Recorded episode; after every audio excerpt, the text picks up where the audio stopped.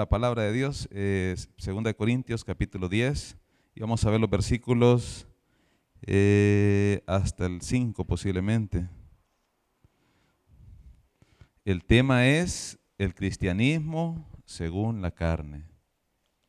El cristianismo, o sea, la manera como vimos el cristianismo, se puede vivir según el Espíritu Santo y se puede vivir según la carne. Y eso es lo que vamos a ver. Si gusta, se pone de pie, si quiere, si está un poco enfermito, quédese ahí. Pero la idea es leer la palabra de Dios. Si lo tiene, amén, ya. Mira lo que dice, capítulo, 2 Corintios capítulo 10, versículo 1 al 5, vamos a leer. Dice, oigo que, eh, busque la mano, busque, no se preocupe, vamos a esperar.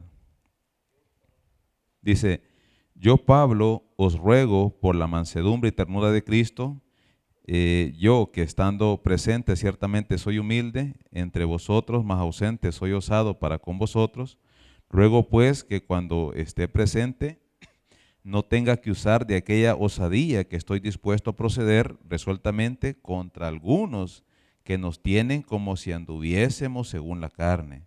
Pues aunque andamos en la carne, no militamos según la carne, porque las armas de nuestra milicia no son carnales, perdón, sino poderosas para con Dios, eh, poderosas en Dios, perdón, para destrucción de fortalezas, derribando argumento, toda altivez que se levanta contra el conocimiento de Dios, llevando cautivo todo pensamiento a la obediencia a Cristo. Vamos a orar, mi hermano.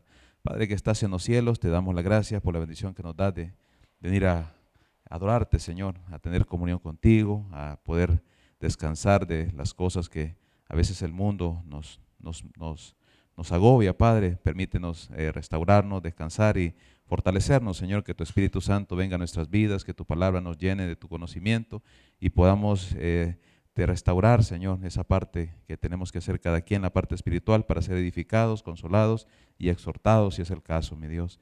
Bendícenos, Padre, en el nombre de Jesús. Amén. Siéntese, mi hermano, por favor. Vamos a ver. Fíjese que lo que decía el pastor Diego me llamó la atención de, eso, que en México, de la adoración de la Santa Muerte, una vez vamos a, allá en Estados Unidos hay como unos supermercados que eh, son de mexicanos y venden productos mexicanos. Hay uno que se llama La Michoacana, los que han estado allá tal vez ya lo conocen. Eh, antes de venirnos, eh, hay una fiesta, no me recuerdo qué fecha es, pero de los Días de los Muertos. Y uno entra y el súper, montón de calaveras y volados ahí.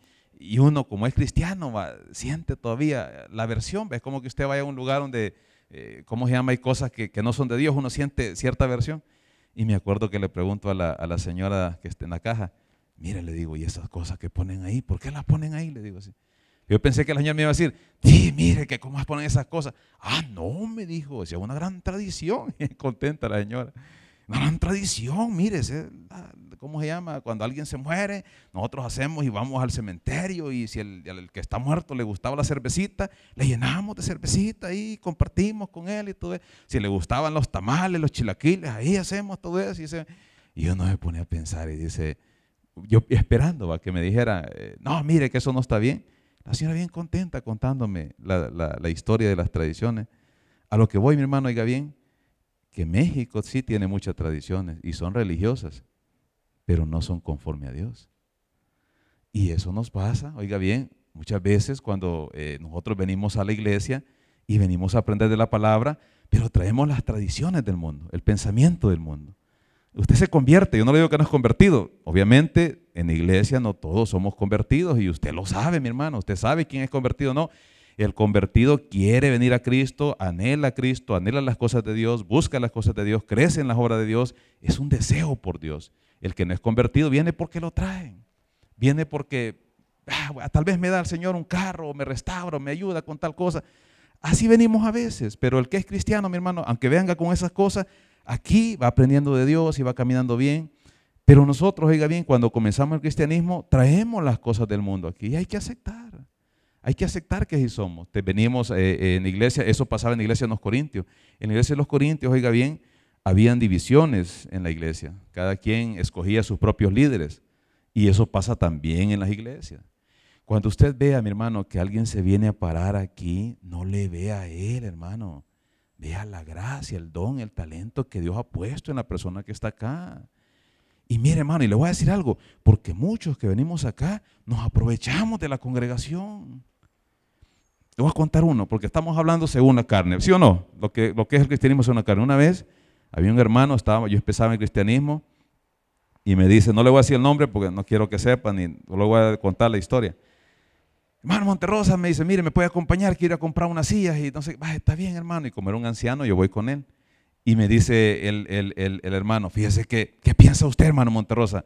Fíjese que hay un hermano que de la iglesia, los pastores que están saliendo ahí, que quiere haber una misión en tal lugar y me ha dicho que ya no diezme aquí, me dijo, en esta iglesia hay muchos diezmadores, váyase a mi iglesia y diezme. Le estaba diciendo que se fuera a la iglesia y que diezmara allá porque el hermanito tenía su buen diezmo. Y me dice, ¿qué piensa usted? Me dice. Y yo le digo, mire hermano, y yo como uno escucha las predicaciones del pastor general, va, y, son muy buenas cuando usted agarra al principio. Eh, y le digo, mire, el pastor dice que donde usted se alimenta, ahí tiene que diezmar. Entonces, mire, fíjese que sí, yo lo había pensado en esto, ya me confirmó, me dijo, le voy a dar a los hermanos con las sillitas, me dice, pero no, me, no le voy a dar el diezmo y todo eso. Así anda un montón de personas, que cuando se paran acá, van vigiando el que tiene más pisto y le empieza, no, este hermano no, porque este no, no, ¿cómo se llama? No tiene pisto. Este hermano, aquel tiene pisto, aquel, y andan encima de todo eso. ¿Qué es eso, hermano? Es un cristianismo según la carne. Queremos hacer las cosas en el mundo según la carne. Escogemos líderes porque me gusta cómo predican, me gusta cómo hacen las cosas, me gusta cómo, cómo, cómo hablan. Mire, hermano, si alguien, si estamos acá y si tenemos algo bueno, es la gracia de Dios en nosotros. Y cuando ve cosas malas en nosotros, esos somos nosotros. cuando me ve a mí piteando, peleando, haciendo que, hey, mira, Monterrosa y anda en la carne, mira, y ya está predicando. Así somos, se nos sale y andamos en esas cosas. Entonces, le, vamos a entrar en el pasaje para que entendamos un poquito de lo que está hablando el apóstol Pablo. Vamos al versículo 1. Miren lo que dice. Yo, Pablo, dice, os ruego por la mansedumbre y ternura de Cristo. Solo quiero explicarle esa parte. Cuando Pablo, oiga bien, está enfrentando a los corintios, por cierto, si usted lee esos tres capítulos, Pablo va a ser fuerte con ellos. Y les va a decir, porque la iglesia se estaba haciendo un relajo, hermano. Habían no solo divisiones, habían fornicaciones, habían pleitos. El matrimonio de las, de las parejas estaba, pero destruido. Porque decían, no, somos espirituales, no podemos tener relaciones con el esposo, con la esposa. O sea, se habían elevado a un, a un pensamiento, ¿cómo se llama?, eh, filosófico de los griegos. Entonces viene Pablo, oiga bien, es atacado y Pablo cuando le manda la carta, él dice, no los voy a atacar como ustedes me han atacado, los voy a atacar, como dice aquí, por la mansedumbre y ternura de Cristo. Fíjese que me encanta muchas veces cuando, cuando ese es el pastor, trata con las personas acá, fíjese. Yo a veces le digo, hey pastor, mire, no hombre, eh, corrija esa situación, hombre. Está dañando la... Mire, a mí me duele, hermano, cuando veo servidores, personas que están al servicio de Dios y no son servidores de Dios, mi hermano. Vienen y ahí a veces vienen las señoritas y ahí están viéndolas y, o sea, dígame usted, hermano. O sea, sí, mire, hermano, esta es una iglesia, esto no es el mundo. La gente viene y, ¿cómo se llama? Y a veces andan, hubo un hermano que venía una vez eh, de, una iglesia que venía a bajarse a los hermanos, pues, y hacer desorden. Y como uno viene con miedito, no, porque ah, si funciona así el cristianismo, uno va agarrando eso, ah, pues sí funciona, y a veces uno hasta se contamina con esas cosas. Y el hermano bajándose a todos los hermanos, pues se topó con este hermanito que quería los diezmos. Él era abogado. Y le dice, mire, lo van a ampar preso, le dijo, anda haciendo esas cosas. Hasta ahí paró. Y como era abogado, se calmó. ¿Qué le quiero decir? Eh, Pablo, oiga bien, cuando, cuando, cuando yo veo esas cosas aquí, a mí me da sentimiento, mi hermano. Porque a veces, muchas veces los liderazgos de que uno tiene en una iglesia, a veces siempre nos lo dan porque nos dicen, mira, este hermano es buena gente, este hermano. No, mi hermano, los liderazgos en una iglesia no se escogen porque usted es buena gente en el mundo, porque usted es una gran persona. Se escogen porque Cristo ha puesto un don en usted, porque le ha puesto un talento y usted lo va a desarrollar con las virtudes de Cristo. No va a venir a hacer relajo en la iglesia. Entonces, cuando Pablo em, empieza a enfrentar estas situaciones, él viene y dice, lo voy a hacer con la mansedumbre y la ternura de Cristo. Y el, pastor tiene esa situación y dice, vamos a darle tiempo. Vamos a darle tiempo al hermano. Vamos a predicar la palabra, vamos a, vamos a enseñar para que la palabra llegue al corazón de las personas y haga un cambio en su vida. Y ese es el propósito por lo cual, por el cual usted viene acá. Usted a veces ve a hermanos que andan bien. Mire, hermano, no se confíe de nadie en las iglesias, hermano. No se confíe de nadie. vea las virtudes de Cristo y siga las virtudes de Cristo. Pablo tenía una norma, decía, pues, imitadme a mí. ¿Por qué? Porque soy Pablo, porque soy una gran persona. Cometí errores, Pablo. Tenía y lo, puede ver ahí, tenía un temperamento un poquito fuerte, que a, veces fallamos en ese sentido, pero decía, imitadme a mí, porque yo imito a Cristo. Y una de las cosas que hacía Pablo, para que entienda por qué él decía esto, cuando iba a las iglesias, en el caso de Corintio, iba, predicaba la palabra, y él no pedía ofrenda a la gente, fíjate. Porque como todavía venimos en la carne, usted dice, allá le dijeron, te va a quitar el pisto el pastor. Y yo, ah, pues yo no pongo pisto. y usted no pone, a veces no ponemos pisto en la ofrenda, ¿sí o no? Usted dice, no, me van a robar el pisto. Es que mira el pastor, como una Así venimos. No ponga, hermano, no ponga. Y Pablo por eso lo hacía, para no poner tropiezos a las personas que decían, me van a quitar el pisto. Cuando él llegaba, él tenía su oficio, tienda de campaña y se ponía a trabajar. Y con eso se mantenía y ayudaba a otras personas. Y cuando tiene, los corintios le dicen, mira, vos no cobrás porque sos un mal maestro, no sos un maestro como los filósofos que ellos tenían acá acostumbrados, no cobras por eso. Y Pablo dice, miren, si no cobré es porque no, no, no quería hacer carga para ustedes. Pero ustedes, el obrero es digno de su trabajo y tiene la obligación de, de, mantener al siervo. Pero él dice, yo no lo hice porque, por no poner tropiezo porque ustedes son carnales, ustedes son niños en la fe. Y así pasa, hermano. Mire, nosotros, nosotros cuando venimos acá, usted dice, no, no doy pisto, no ofrenda. No de, sino, mire, la, alabanza que cuando usted la canta, esa tomada de, de, de, del 2 Corintios, por cierto, el principio de dar, ¿cómo, que tiene que, ¿cómo tiene que ser? No por tristeza. No, fíjate que tenemos el evento de los niños. Ay, pero es que no, eh, tiene mucho pisto. No lo dé, no lo dé. Porque el, principio es que Dios ama al que da de lo que Dios le da. ¿Cómo lo da? De corazón. Cuando usted dé algo, si no de corazón, no le sirve de nada. Y le voy a dar mi testimonio. Yo creo que las únicas veces que he desmado de corazón ha sido como unas cuatro o cinco veces de tantos años en la iglesia. Sí, porque uno, o sea, yo lo hago porque la palabra me lo dice, pero no lo hago como, como con el gozo, con la alegría. Pero cuando usted entiende que esto es para engrandecer el reino de Dios y que el pastor que se roba el pisto, que el hermano que se roba el pisto, porque se roban el pisto en las iglesias, hermano. Y hoy le, digo esto no para que nos ponga, le digo para que usted sea maduro y entienda, oiga bien, que dentro de la iglesia también hay cristianismo, personas que andan según la carne. Ahora, ¿qué tiene que hacer usted? Ponga su dinero, ya Dios se va a encargar de la persona. Pero no puede dejar de, dar para el reino de Dios porque con eso se engrandece. Fíjese que está viendo las la, fotos de muchos niños ahí, yo conozco muchos de ellos. No, hombre, qué bonito, ¿verdad? hay, hay, hay, hay una comunidad, eh, hay, una, hay una señora que presta la casa y está enojada con la vecina, un pleitito, los problemas que tiene. Pero fíjese que la niña y la vecina va a, los, a la, ¿cómo se llama? A los cultos. Y ahí, y por medio de la niña, se están arreglando un poquito las situaciones ahí. Bonito, ¿verdad? Y usted, que, y este parte porque usted siembra en el reino de Dios. Ahora, oiga bien, Pablo arregla las cosas no según la carne, sino según Cristo, dice, con la mansedumbre y ternura de Cristo, dice, y, mira lo que dice en la otra parte, yo que estando presente ciertamente soy humilde, entre vosotros más ausente, soy osado para con vosotros. Lo que Pablo está diciendo, mi hermano, es que le acusaban, eh, usted puede ver las acusaciones que le hacían, le acusaban de que él no tenía el carácter de un buen filósofo y le dice, cuando estoy con ustedes soy humilde y cuando nos escribe, el apóstol Pablo es fuerte. ¿Qué es lo que hacía Pablo, hermano? Pablo cuando llegaba mostraba la mansedumbre de Cristo en la iglesia. Imagínese que Dios viera las, nos pagara conforme a las cosas que andamos haciendo, hermano. Usted ya estuviera más arruinado de lo que está. Yo no estuviera predicando aquí. Sí, mi hermano. ¿Y por qué? Este mensaje no es para usted, es para mí. ¿Sabe por qué? Porque yo me he alejado de Dios. Fíjese que yo siempre en la mañana me levantaba a leer, pero no solo a leer, mi hermano. A mí me encantaba meterme en la palabra y ver a Cristo y cómo esa palabra le impactaba su corazón, su mente y usted empieza a hacer cambios porque usted se mete con Dios y cuando yo iba allá afuera yo le decía a la gente, mire la Biblia dice esto y me encantaba.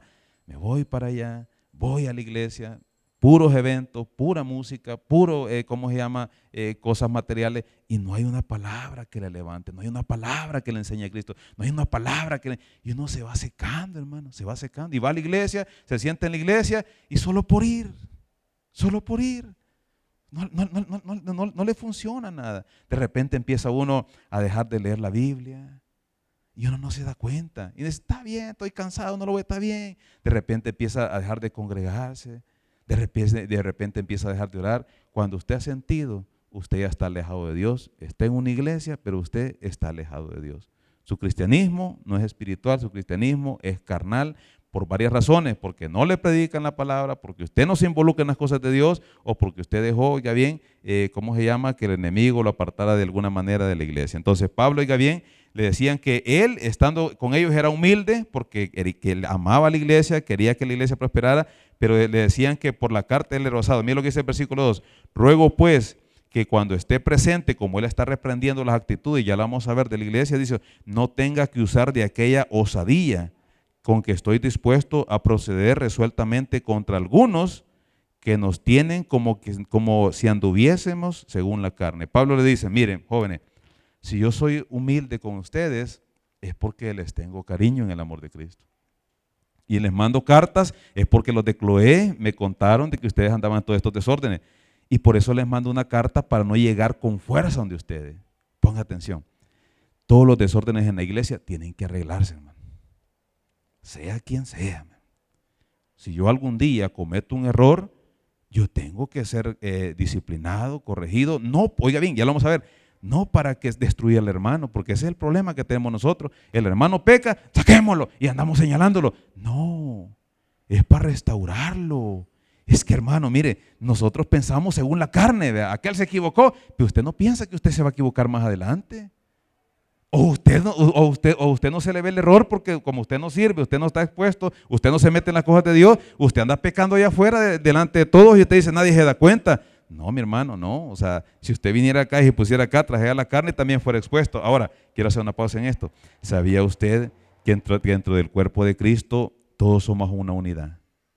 Y cuando usted vive su cristianismo y alaba a Dios, usted levanta el cuerpo de Cristo.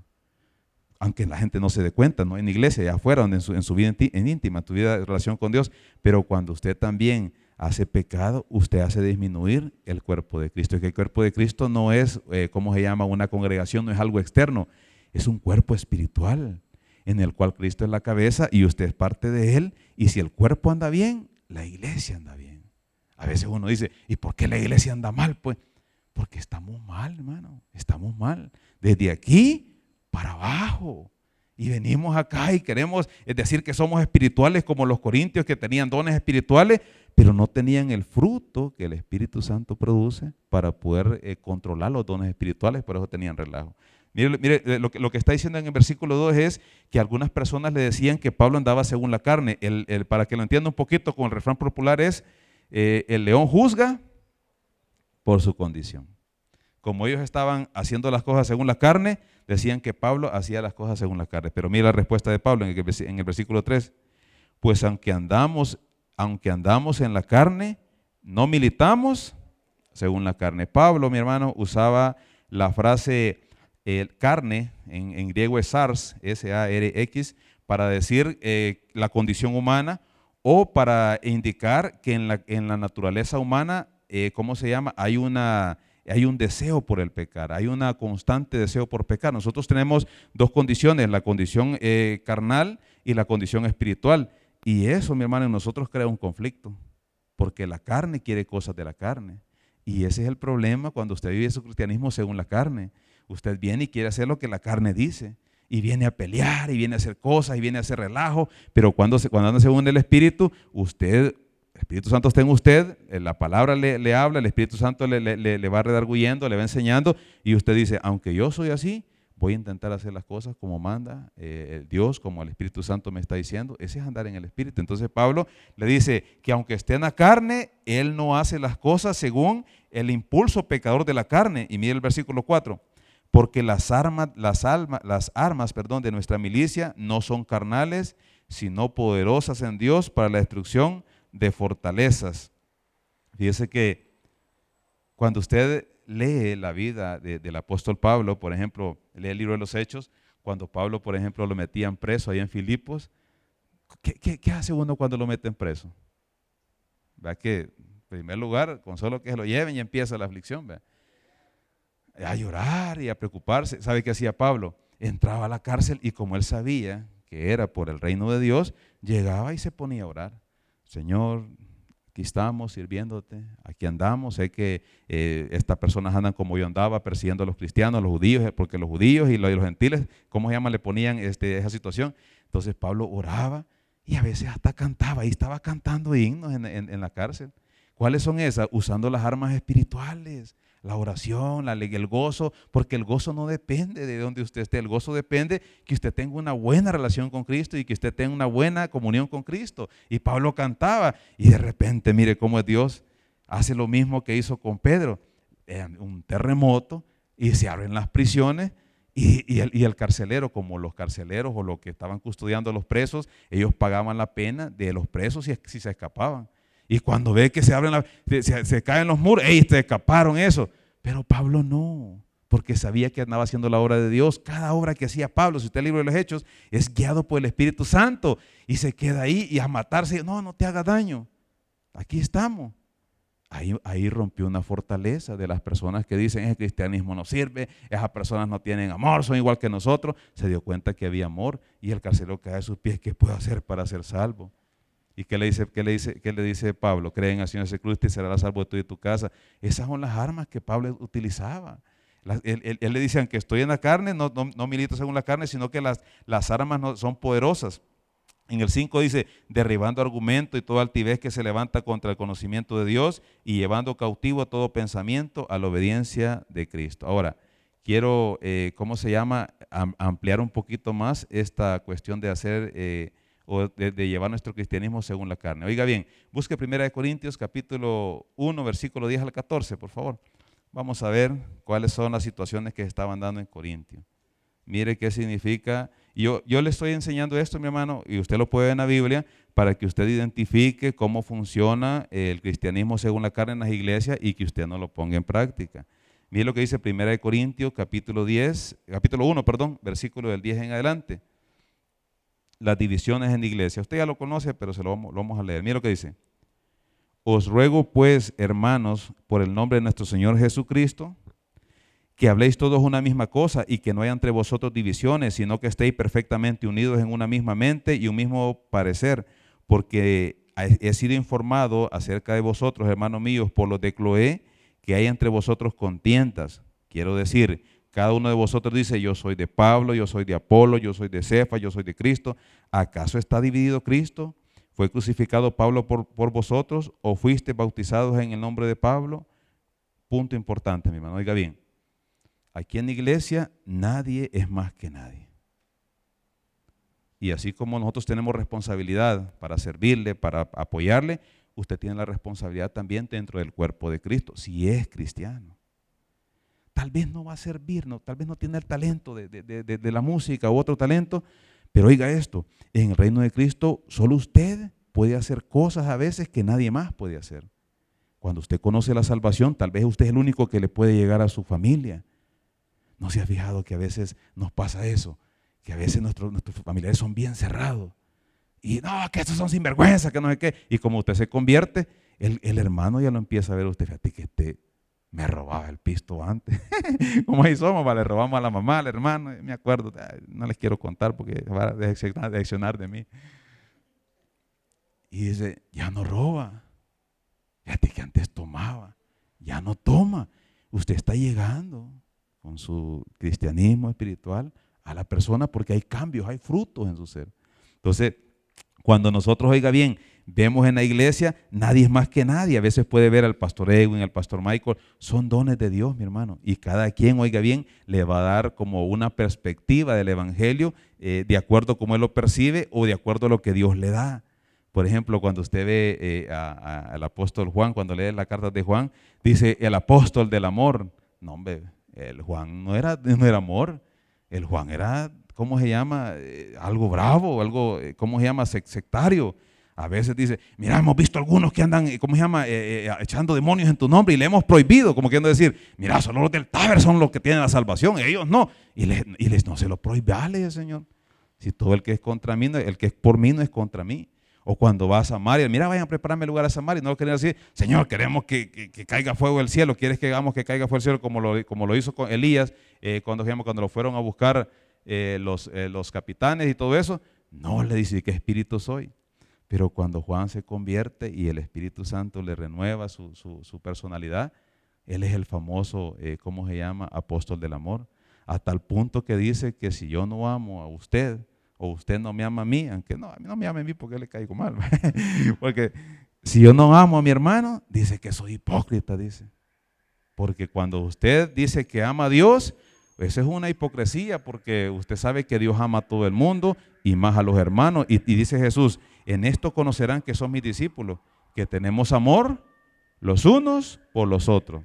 Tenemos una situación, por ejemplo, ahorita del niño Adonai que, tuvo un accidente y, yo no veo, no, quizás yo, no he escuchado, pero no he visto que estemos orando. Ore, mi hermano, por ese niño, es un niño, eh, ¿cómo se llama? Inocente, tuvo un accidente, está en el Bloom, por cierto, lo van a operar para el martes, me dijo la, mamá que estaba programada la operación. Y, tenía un cuadro bien delicado, pero gracias a Dios ha ido saliendo y ahorita ya solo está en una operación de cirugía plástica y, está bien. Pero sabe, no sé si le he contado esto, lo bonito es que el niño eh, estaba, eh, dijeron que se iba a morir porque la pilla fue el accidente, lo trajeron a Cojute y le dicen, no va a llegar a San Salvador, mire, el niño llegó y estaba que va a estar tantos meses, tenía perforados los pulmones, la columna dañada, que el ojo lo iba a perder, un cuadro tremendo. De repente en el Bloom llegan los hermanos, ¿vea? unas, este, de, no sé de qué iglesia, y empiezan a cantar alabanza. Y el niño cuando oye las alabanzas empieza a se acuerda de, lo, que escuchaba en el culto y empieza, mire, a mejorar. ¿Y qué hizo la mamá? Cantarles alabanza. Y con eso el niño, mire, ha ido mostrando mejoría y mejoría y mejoría. Por lo bonito que es que tengamos esa, ¿cómo se llama?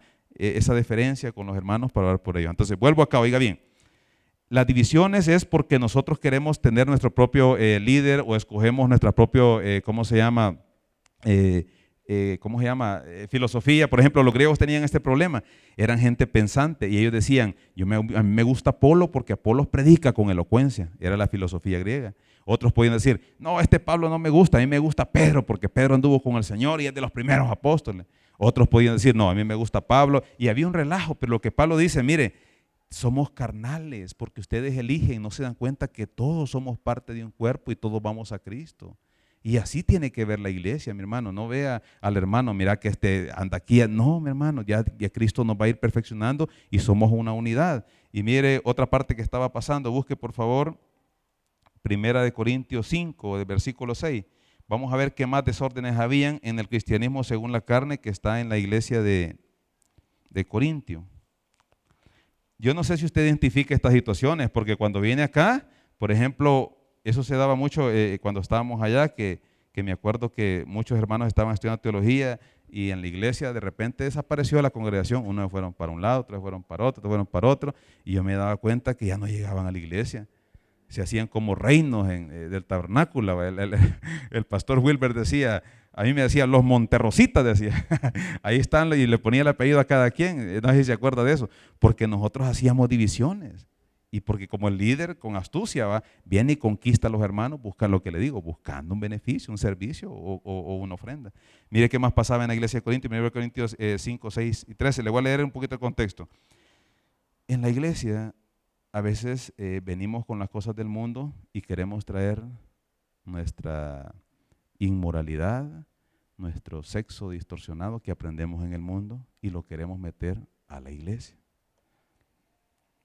Y eso, mi hermano, usted le va a dar un consejo, tenga cuidado con sus niños que están en escuela bíblica. No crea que todos los que están ahí son hermanos. Tenga cuidado cuando usted le da permiso, que vayan, vamos a ir a un campamento. Hable con el pastor y confróntelo. Mire, Pastor Michael, y no me parece que vaya ese muchacho, mire. Yo lo conozco, pues. Si se anda con todas las bichas ahí, ahí. Una vez predicando en el parque, esa bicha, no, pues ahí acaba de estar. Había una enfrente, estábamos en el parque y arriba había, ¿cómo se llama la discoteca que está enfrente del parque arriba? ¿Alguien se acuerda? No. no me acuerdo cuándo iba, no. El, menú que nos daba, no se acuerda. Si esa ya acaba de estar, ¿cómo le voy a hacer caso que me hable de Dios? ¿Y cómo, pues? Usted tiene que tener cuidado. Porque le voy a decir algo, empieza de a poquito, mire, a hablarle. Porque la gente viene, la persona de afuera viene a veces, mete la sexualidad distorsionada. Y no entienden porque no, no, no, no nos enseña la Biblia o no queremos aprender y, arruinamos los matrimonios. Y, de hecho, eh, eh, esto es bonito cuando usted entiende, el pastor está predicando de cómo funcionan los matrimonios en Cantares y en Proverbios usted puede ver lo que, los consejos que dan eh, la, Biblia antes de que los jóvenes se metan a una relación. Ahora, ¿qué pasa en Corintios? Corintios es una, ciudad licenciosa.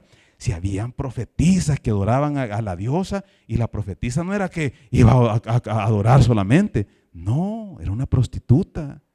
Y el hermanito decía, no, yo voy a ir a, darle mi ofrenda a la diosa, a llevar su ofrenda y se traía a la prostituta a tener relación. Y toda esa cuestión que había de libertinaje en, ¿cómo se llama? Es como Las Vegas en, Estados Unidos, pues, mire, mire hermano, le voy a decir algo, cuando uno se va para ello, con mi esposa la llevo a todas partes, y yo no salgo, y le vamos a tal parte, no, no quiero ir, vamos, le digo, yo no quiero ir solo, hermano. Una vez mi esposa estaba eh, pagando ahí, una señora de 60 años, ay, mire, ya me voy a casar, este hombre que he encontrado, me da todo, y yo soy feliz. señora de 60 años todavía está buscando y buscando y buscando y buscando. O sea, no, está bien, va, porque hay una necesidad. Pero la cuestión que el mundo, eso nos mete, hermano. Eso nos mete. Y usted va a ver a, las señoritas allá con los chores y, uy, hasta aquí. Y, y aquí las jóvenes de aquí los quieren imitar es que queremos ser, queremos ser cool como los Estados Unidos. Queremos. No, hermano, mire, es una perdición, hombre. Nosotros somos tan poquito de mente, tan, perdónenme la palabra, tan ignorantes y tontos que queremos imitar una cultura degradante de allá. A mí me dice, ¿y qué haces? Pues ahora, ¿qué haces? No tomar, no vas a venir con ¿Y qué haces? Pues y les digo, pero es que yo los veo a ustedes, pues puya, la mujer te está llamando que quiere pisto, tu hijo allá anda todo jodido y todo eso, y no tenés hogar, no tenés donde vivir, ¿y qué me estás vendiendo, pues? O sea, es mejor que, Cristo, es mejor que, no es mejor, entonces, ¿qué me venden, pues? Mire, se viene, se mete, ¿cómo se llama? El sexo acá y genera problemas. Aquí estaba, el problema era que un joven en esa vida licenciosa, no teniendo una instrucción correcta de la palabra de Dios, se había metido con la madrastra, y los hermanos bien tranquilos. Alabaré, alabaré, alabaré. El hermano cantando, aquí alabaré y ahí estaba la señora y, todo bien contento. ¿Y qué es lo que dice Pablo? Ey, eso es según la carne. Vamos a normar eso. ¿Cómo lo vamos a normar? Vamos a mirar lo que dice Pablo en 2 Corintios 5, 6. ¿Lo tiene ahí, hermano? Dice, porque se jactaban que eran grandes cristianos, así como nosotros. Dice, no es buena vuestra jactancia. Dice, ¿no sabéis que un poco de levadura leuda toda la masa? Usted trae o traemos, porque uno mismo puede caer en esas cosas, uno tiene que corregir. Oiga bien, le voy a enseñar algo. No juzgue las intenciones eh, de la persona. Mira, que este anda haciendo cosas malas. No, usted corrija las acciones. Andás con esto, vení para acá, mira, no está bien. Ustedes tienen que hacer las cosas conforme a Dios para no corromper la iglesia. Ahora, la intención yo no la sé porque a lo mejor le, puede pasar lo que cuando iba al penal le pasaba a un hermanito que, increíble para leer la palabra. Y a veces le decía, la Biblia significa eso. ¿Verdad que sí, hermano? Me decía. Y le digo, sí, bueno, ¿y vos cómo sabés? Orando en mi cama, decía. Le pedí a Dios que me ayude a entender el texto y todo eso, pero él tenía un defecto. ¿Sabe cuál es mi defecto, hermano? Era pandillero, por cierto. las mujeres, me dijo. Cuando yo estaba joven, yo me metía con todas las mujeres una escoba con falda, yo andaba encima. ¿Y sabe cuál es mi problema aquí? Espiritual, hermano, en, en la iglesia. Y me decía, con todo respeto, voy a usar esta palabra, pero creo que, es necesario que lo entienda. Decía él, fíjese que aquí yo me, se masturbaba ahí. Y son compulsiones, o sea, y uno tiene que, mira hermano, usted no puede juzgar las intenciones porque no conoce cómo es la vida, como cuando hay, hay, personas acá que los papás le dicen, va, hacete hombre, y lo llevan donde las prostitutas. Ah, y arruinaron su, moralidad sexual de esa persona. Ya no va a querer tener una relación correcta porque ya llegó al objetivo sin pasar por todas las, ¿cómo se llama? Las situaciones, de, de, ¿cómo se llama? De intentar conquistar a una mujer, de darle el valor a la mujer, de no ver solo el sexo, sino que ver la, moralidad, eh, la, ¿cómo se llama? Cómo usted se, se, compenetra con ella, la espiritualidad de un solo sexo, los arruina. Entonces, usted no puede juzgar las intenciones con las que personas, con las que alguien hace eso, pero sí hay que juzgar las acciones. No, no sé si me entiende lo que le quiero decir. O sea, si yo hago algo malo, hermano, y usted me dice, es que hermano Monterrosa, mira, es donde... Usted puede venir a juzgar lo malo que yo hice y corríjame. ¿Por qué? Para que la iglesia camine bonito, para que no se contamine, porque un poco le doy a toda la masa. Pero usted no puede decir, es que este hermano Monterrosa, porque es un gran... No, eso solamente Dios sabe. Usted no sabe las tentaciones que es expuesto. Y le voy a contar algo. Yo a veces en Estados Unidos primer año bien tranquilo, volteé a ver otra parte. y a veces, para vergüenza mía, lo digo, mi esposa me dice, ajá, hoy ya no volteas a ver otro lado. como la gringa, mire hermano, al final uno cae, pues. Y como uno se va alejando. Y si yo lo hago, hermano, también le llega a usted. Ahora, ¿y cómo se evitan? Cuando usted se mete en la palabra de Dios. Cuando usted se mete con Cristo, como dice 2 Corintios 18, usted ve la gloria de Cristo y esa imagen, usted, usted es transformado a la imagen de Cristo y usted empieza a ver a las personas ya no en la carne, sino espiritual. Pero cuando yo estoy alejado de Cristo, ya empiezo a ver cosas que no debería haber. Ya la codicia, el deseo sexual, ya me empieza a gobernar. Solamente en, la parte, vamos a ver lo que dice de 2 Corintios 5, 6, mira lo que dice, no es buena nuestra jactancia, no sabéis que un poco de levadura leuda toda la masa, limpiado pues de la vieja levadura para que seáis más eh, nueva masa eh, sin levadura, como sois, porque, eh, porque nuestra Pascua, que es Cristo, ya ha sido sacrificada por nosotros. Así que celebremos la fiesta no con la vieja levadura ni con la levadura de, malicia y de maldad, sino eh, con panes sin levadura, de sinceridad y de verdad. Eh, mira lo que dice el 9. Os he escrito por carta que no os juntéis con los fornicarios, no solamente con los fornicarios de este mundo, o con los avaros, o con los ladrones, o con idólatras, pues en tal caso os sería necesario salir del mundo. Más bien os escribí que no os juntéis que con ninguno, oiga bien, que llamándose hermano fuere fornicario, avaro, idólatra, maldiciente, borracho, ladrón, con, el tal ni aún ni comáis, porque qué razón tendría yo para juzgar a los que están afuera. No juzgáis vosotros los que están adentro, porque los que están fuera, Dios, Dios juzgará, Dios los juzgará, quitad pues a ese perverso entre vosotros. La disciplina en la iglesia. Y aquí no importa, usted no me conoce a mí. Si usted conociera a mis hijos, le dijeran que yo soy duro, hermano. Yo soy radical. Yo cuando a mis hijos les veo algo, yo entiendo una cosa, hermano, que Dios nos ha puesto en el hogar, oiga bien, porque aquí cometemos un error. Yo quiero ser amigo de mi hijo. No. Usted, esa es una consecuencia de su relación con su hijo. Pero usted no puede ser, en primer lugar, amigo de su hijo. Usted es una figura de autoridad en su familia para enseñar los principios de Dios para que su hijo le vaya bien en la vida. Si usted logra con su amor, con su dedicación, cuidándolo, instruyéndolo, guardándole todas esas cosas y logra ser su amigo, hombre, increíble. Pero usted, oiga bien, es la, el responsable ante Dios de su familia. Yo cuando veo cosas, yo corrijo, hermano. Corrijo. ¿Y sabe cómo corrijo? A veces uno lo hace en la carne, pero he aprendido a corregir como Dios me corrige a mí. Ajá, vamos a ver, que anda haciendo tal cosa. Dios hizo ya esto conmigo, me funciona, lo mismo voy a hacer. Corrija como Dios lo corrige a usted. No porque usted lo hace según la carne, sino según el Espíritu. Lo que está pasando acá, oiga bien, lo que está diciendo es que hay personas en la iglesia que llamándonos hermanos, venimos a hacer cosas que no son correctas en la iglesia. Apártese de ellos, ore por ellos. Pídale a Dios que seamos una iglesia espiritual y caminemos bien para que impactemos al mundo, hermano. Y eso es lo que pasa en Estados Unidos. Mire, si allá yo, no veo que sean cristianos. No veo que sean cristianos.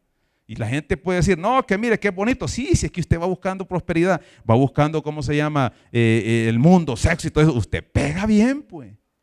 Hable con su hijo que está allá, su familiar. Mamá, me estoy congregando. Ora por mí, mamá. ¿Y a qué iglesia está yendo? ¿Quién le está enseñando? ¿Cómo está aprendiendo? Yo nunca he escuchado un tema de esto. Es más, hay una iglesia que hace la Santa Cena y llega un señor de la calle, ah, que andan en, su locura ahí, se sienta, vamos a hacer la Santa Cena. No le preguntan, ¿usted es cristiano? Toma la Santa Cena como que nada. Dice Corintios que eso es, eh, ¿cómo se llama? Hacerlo sin discernir el cuerpo de Cristo y trae juicio para él. Yo nunca he escuchado que le digan, mire, reciba a Cristo una vez, oiga bien, porque yo buscando iglesia me voy a una iglesia legalista. Aquellos que no, es que la palabra. Y el hermano, al final del culto, estaba haciendo la invitación, porque solo éramos cuatro, y la, y la hermana había traído a su esposo, mundano, como ya sabe cómo vamos allá, y el pastor, va, reciba a Cristo, que Dios le está llamando, que Dios lo ha traído por algo, que Dios, y es cierto, que venga Cristo, y venga, y, venga Cristo, y que no sé qué, y se cansó el pastor de invitarlo. No me acuerdo si cinco o tres o cinco oportunidades le doy, dijo, reciba a Cristo, una, tres, cinco, Reciba cuatro, tres, dos, uno, se fue al infierno. Imaginen una iglesia de eso. Y la hermanita que estaba detrás de mí, Señor, Señor, que reciba Cristo. Afligida estaba. Porque el pastor lo estaba conminando desde ahí, lo estaba, eh, ¿cómo se llama? Presionando. Ahora, le voy a decir algo, hermano. Nosotros predicamos el Evangelio, pero dicen Juan que quien convence es el Espíritu Santo. Es como usted, pues le estamos predicando y usted está dormido ahí. para los que están dormidos, para que despierte. Vaya, ve. ¿Cómo va a llegar la palabra de paja? O usted está pensando, no, dormido no va, está pensando en otra cosa. ¿Cómo va a llegar? No llega. Entonces, oiga bien, otra cosa que pasaba en los Corintios es, busque 1 Corintios 15. Aquí no vamos a terminar porque, porque ya no tengo tiempo, hermano. Yo tengo el problema que estoy como desfasado, no puedo sacar bien los sermones eh, al tiempo que tienen que ser y, como le digo, estoy en, la carne, que tengo, vengo a restaurarme. Por eso es que yo me meto, cuando vengo, me meto a servir. Hermano, tal, hermano, tal cosa. Ayer, por ejemplo, teníamos que llevarnos hermanos allá y yo me siento mal porque eh, algunos hermanos podían molestarse que yo no los quería llevar, pero no es que no los quería llevar, sino que yo respeto las cosas de la iglesia y no quería llevar el camioncito y, dañarlo. Quería con alguien que, conociera un poquito más que yo, la zona, que cómo estaba, la zona es ahí, pues estaba ahí. Pero yo, hermano, si nosotros hemos andado en la noche, los que me conocen, y hemos andado a medianoche ahí, nos hemos encontrado compañía, entonces yo me, siento mal por eso, no es que no los quiera servir, eh, sino que es por, por, ¿cómo se llama?, por cuidar las cosas de la iglesia. Mira lo que dice 1 Corintios 15, oiga bien, personas que entienden el Evangelio, que son cristianos, pero tienen un problema, no aceptan todas las doctrinas del Evangelio. Y ahí tenemos un problema. Usted viene a Cristo, hermano, y se le predica la palabra, tiene la obligación de hacer la parte de su credo o sea, de sus creencias. Su credo le va a ayudar a que su conducta, su credo santo, su credo espiritual le va a ayudar a que su conducta sea espiritual. Si usted no cambia su credo del mundo, de todo eso que ha aprendido afuera, no va a cambiar. Y esto pasaba con los corintios. Mira lo que dice 1 Corintios 15.1. Ellos, oiga bien, por la filosofía, que no creían en, ¿cómo se llama?, en la resurrección, porque decían, la materia es mala, el cuerpo es, es la prisión del alma. Y nosotros no podemos admitir eso. Admitimos que Cristo resucitó, pero que yo voy a resucitar, no. ¿Para qué voy a venir en esta carne otra vez? Porque es pecadora. Porque sabía lo que, todo lo que hace la carne. Entonces ellos no aceptaban eh, la enseñanza de la resurrección. Mira lo que dice 1 Corintios 15.1. Pablo les dice, Además os declaro, hermanos, el evangelio que os he predicado, el cual también recibiste, en el cual también perseveráis, por el cual asimismo, si retenéis la palabra que os he predicado, sois salvos. Si no, creísteis en vano. Yo antes pensaba que la salvación se perdía con este versículo, porque dice, creíste en vano. ¿A qué se refiere? Cuando usted lea la Biblia, hermano, siempre lea el contexto de lo que viene hablando anteriormente y lo que está hablando. Cuando dice que es vano es eh, ¿cómo se llama? Que, que Pablo les había enseñado el Evangelio, todo, la vida, la muerte y la resurrección de Cristo. Y eso es lo que nos va a pasar a nosotros. Nosotros morimos cuando creemos en Cristo, morimos en la carne, vivimos nuestra fe por Cristo, como lo dice en Gálatas 20 Pablo, y usted va a resucitar, resucita en Cristo espiritualmente, ahora es una nueva criatura, y cuando Cristo, eh, cuando Él resucitó, le da una muestra que cuando Cristo restaure todas las cosas, usted va a resucitar. Ese es el Evangelio.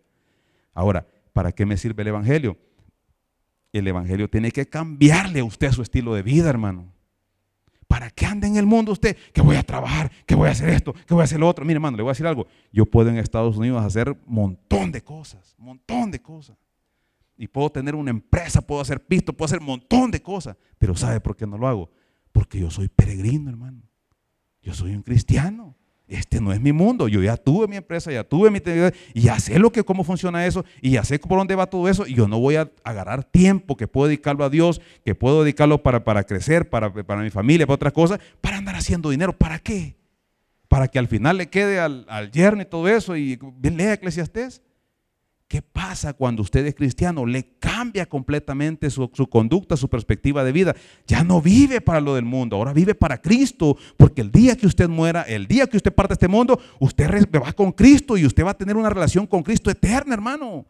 Aquí es temporal todo. Por eso es que usted, eh, cuando usted entiende estas cosas, le cambia. Ellos no lo entendían. Y mire lo que, lo que le dice Pablo. Porque primeramente viene Pablo, les ha enseñado lo que mismo recibí, que Cristo murió y resucitó conforme a, pecados, conforme, a las, conforme a las escrituras, perdón, y fue sepultado y resucitó al tercer día conforme a las escrituras. Pablo dice, mire, el mensaje es que usted, cuando, cuando, cuando se le predique el Evangelio, tiene que entender lo que es Cristo, cómo vive Cristo, porque eso es lo que usted tiene que creer. Y cuando usted cree eso, usted es parte, ¿cómo se llama?, del, selectivo grupo de Cristo, que ya no es, eh, ¿cómo se llama?, ya no vive en este mundo, somos peregrinos porque nuestra mirada no está puesta en las cosas que se ven, sino en las cosas que no se ven.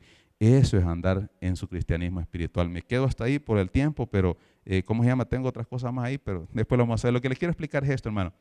Cuando venga a la iglesia, hay personas que viven según la carne. No imite eso. Aprenda lo que se le enseña en la palabra y tiene la responsabilidad de ponerlo en práctica. Y cuando usted respete a Dios y acepte la doctrina, su vida va a ser diferente. Usted va a vivir un cristianismo increíble a tal punto que Pablo decía, para mí el vivir es Cristo y morir, aflicción, aflicción, es ganancia, porque usted va a la presencia de Cristo. Viva su cristianismo según el Espíritu Santo hace la obra en nuestra vida. Amén.